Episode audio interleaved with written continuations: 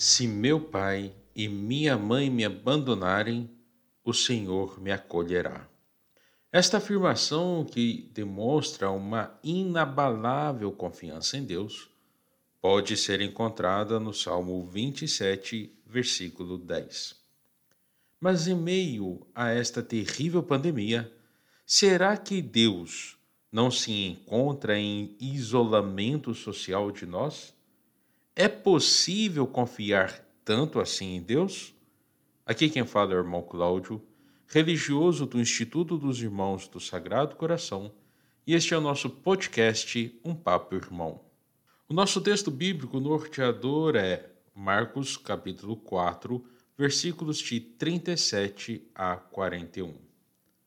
Nisso, surgiu uma grande tormenta e lançava as ondas dentro da barca, de modo que ela já se enchia de água. Jesus achava-se na popa, dormindo sobre um travesseiro.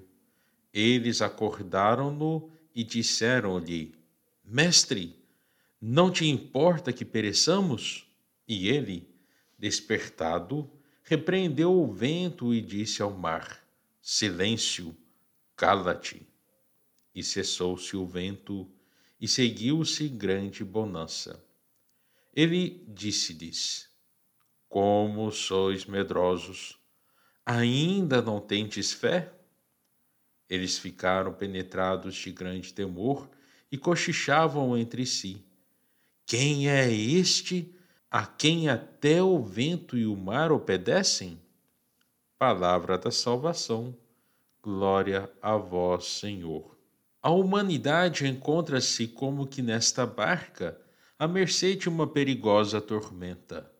Diante de tantas dores e angústias, parece que Cristo encontra-se distante de nós dormindo tranquilamente enquanto padecemos. Alguns corações, agitados pelas revoltas águas emocionais, parecem entrar em uma perigosa onda de falta de esperança. Mas será mesmo que a realidade é o que dela percebemos? O que quero dizer com este questionamento é: o pavor dos discípulos se deu por Jesus dormir na barca, ou antes eram eles que não haviam ainda se despertado para uma fé viva? A julgar pela repreenda de Cristo, já sabemos a resposta. Ter fé certamente não fará com que a pandemia se cesse, que o vírus desapareça e que não necessitemos de distanciamento social, uso de máscara, higienização das mãos e vacina no braço de cada brasileiro.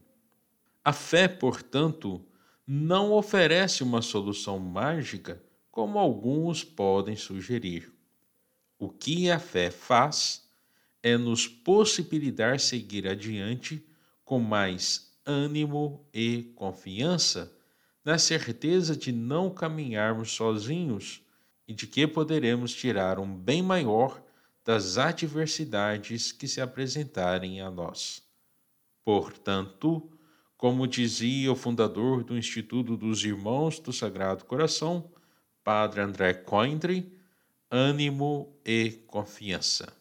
A Metro Cor Jesu, a Metro Cor Maria.